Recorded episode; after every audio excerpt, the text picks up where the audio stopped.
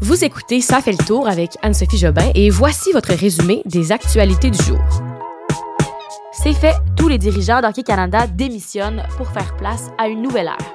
L'armée russe multiplie ses attaques contre des civils et des infrastructures ukrainiennes et des municipalités veulent mettre un frein à la popularité de la plateforme Airbnb.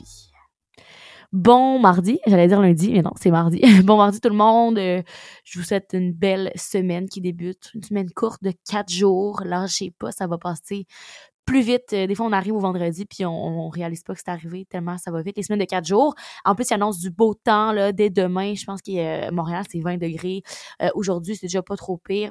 Donc, vous allez pouvoir en profiter euh, du beau soleil et on y va sans plus tarder avec les actualités d'aujourd'hui. Nous sommes le mardi 11 octobre 2022. Alors, la pression était de plus en plus forte et elle aura eu raison du président directeur général de Hockey Canada. Scott Smith et tous les membres du conseil d'administration ont donc finalement démissionné. C'était demandé depuis beaucoup de temps et là, ça a été fait. Euh, ils ont dit se retirer pour faire place à une nouvelle liste d'administrateurs.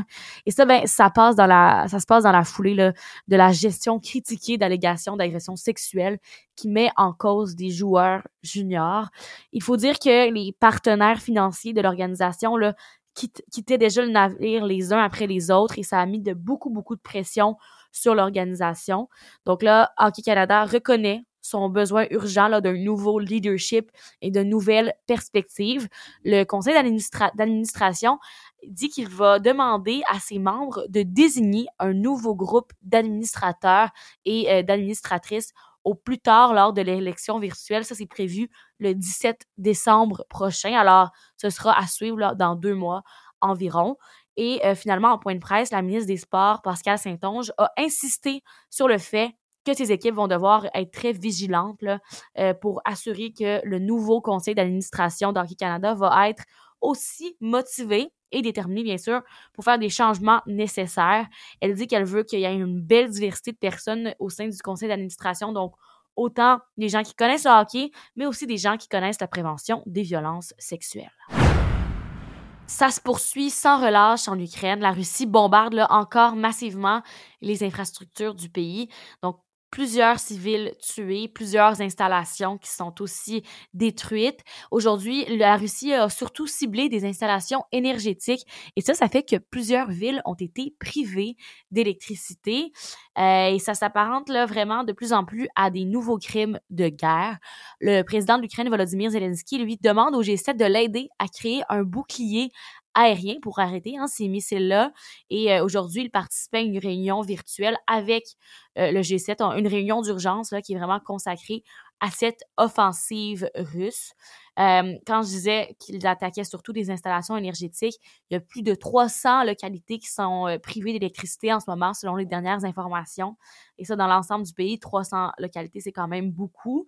Et même que le gouvernement ukrainien, là, lui, a appelé la population à limiter sa consommation d'électricité. Contrairement à lundi, euh, aujourd'hui, aucun missile n'est tombé sur la capitale ukrainienne, Kiev, mais reste que euh, on a l'impression que le conflit repart de plus belle et on risque d'en parler de plus en plus souvent de ce conflit-là au podcast. Je pense même peut-être vous faire un petit épisode résumé là, de on en est où avec ce conflit dans les prochains jours, dans les prochaines semaines.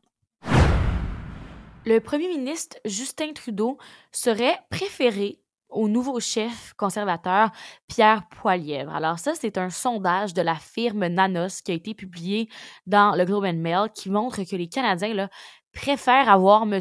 Trudeau comme premier ministre plutôt que M. Poiliev, qui a été élu euh, le chef conservateur euh, récemment. Les répondants se sont fait demander, en fait, pour qui ils voteraient si seulement ces deux noms-là, Trudeau et Poiliev, apparaissaient sur leur bulletin de vote aujourd'hui. Il y a 46 des, des, personnes sondées qui euh, jetteraient leur vote sur le chef libéral, contre 30 pour le chef conservateur et 19 d'entre eux qui disent qu'ils ne veulent ni l'un ni l'autre pour diriger le pays. Et petit fait saillant pour conclure, les femmes, elles, elles appuient davantage Justin Trudeau que le chef conservateur. Donc 52 pour M. Trudeau pour les femmes versus 22 pour M. Poilier. L'ex-producteur déchu Harvey Weinstein revient devant la justice américaine aujourd'hui. En fait, c'est fait, c'était aujourd'hui. Cette fois-ci, c'est pour un nouveau procès pour viol et agression sexuelle à Los Angeles. Je vous rappelle que euh, Harvey, qui a 70 ans, est accusé d'avoir violé ou agressé sexuellement cinq femmes dans des hôtels entre 2004 et 2013. S'il est reconnu coupable, il risque jusqu'à 140 ans de prison, donc pratiquement la prison à vie. Je vous rappelle qu'il a déjà purgé une peine de 23 ans. Euh, il purge en fait déjà en ce moment sa peine de 23 ans après avoir été condamné à New York pour le même genre de crime, mais là on lui ajouterait des années. La sélection du jury se poursuit aujourd'hui. On est au deuxième jour du procès et le processus de jury euh, pourrait durer toute la semaine. On a appris hier, euh, très intéressant, que la conjointe du gouverneur de la Californie allait témoigner contre Weinstein. C'est Jennifer Sabiel Newsom qui, elle, était même euh, elle-même productrice de films et elle affirme avoir été agressée après une rencontre d'affaires avec lui. Et euh, son retour devant le tribunal, ça coïncide presque jour pour jour avec le cinquième anniversaire du mouvement MeToo. Des municipalités des Laurentides, alors plus au nord de Montréal, vers Mont-Tremblant, euh, veulent stopper le fléau des locations à court terme, style Airbnb. À Saint-Adolphe d'Howard, par exemple, selon le devoir, au fil des années, il y a environ 125 résidences pour la location à court terme qui ont pris forme dans cette municipalité. Et dans cette municipalité-là, déjà, il n'y a pas beaucoup de monde. Il y a environ seulement 3800 habitants. Donc, 125 logements avec location court terme. Ça fait beaucoup selon la municipalité. La ville a donc procédé à des changements de zonage et a embauché un gardien de sécurité pour euh, tout simplement appliquer la réglementation de, ne plus avoir de location court terme et ils veulent vraiment limiter la croissance de cette, ce type d'habitation sur leur territoire. Il y a aussi une situation similaire dans le canton de Gore qui compte environ 2200 habitants. Euh, ils ont vraiment décidé, eux, là, de serrer la vis aux locations à court terme.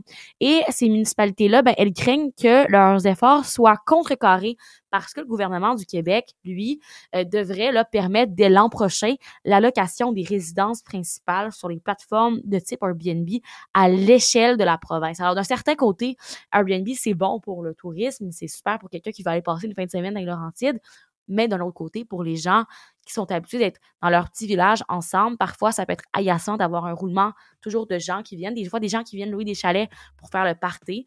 Alors peut-être que ça va être débattu entre les municipalités et le gouvernement, mais pour le moment, euh, c'est cette municipalité-là, là, surtout euh, Saint-Alof, Dorward et les cantons de Gare, eux, veulent mettre fin à ça.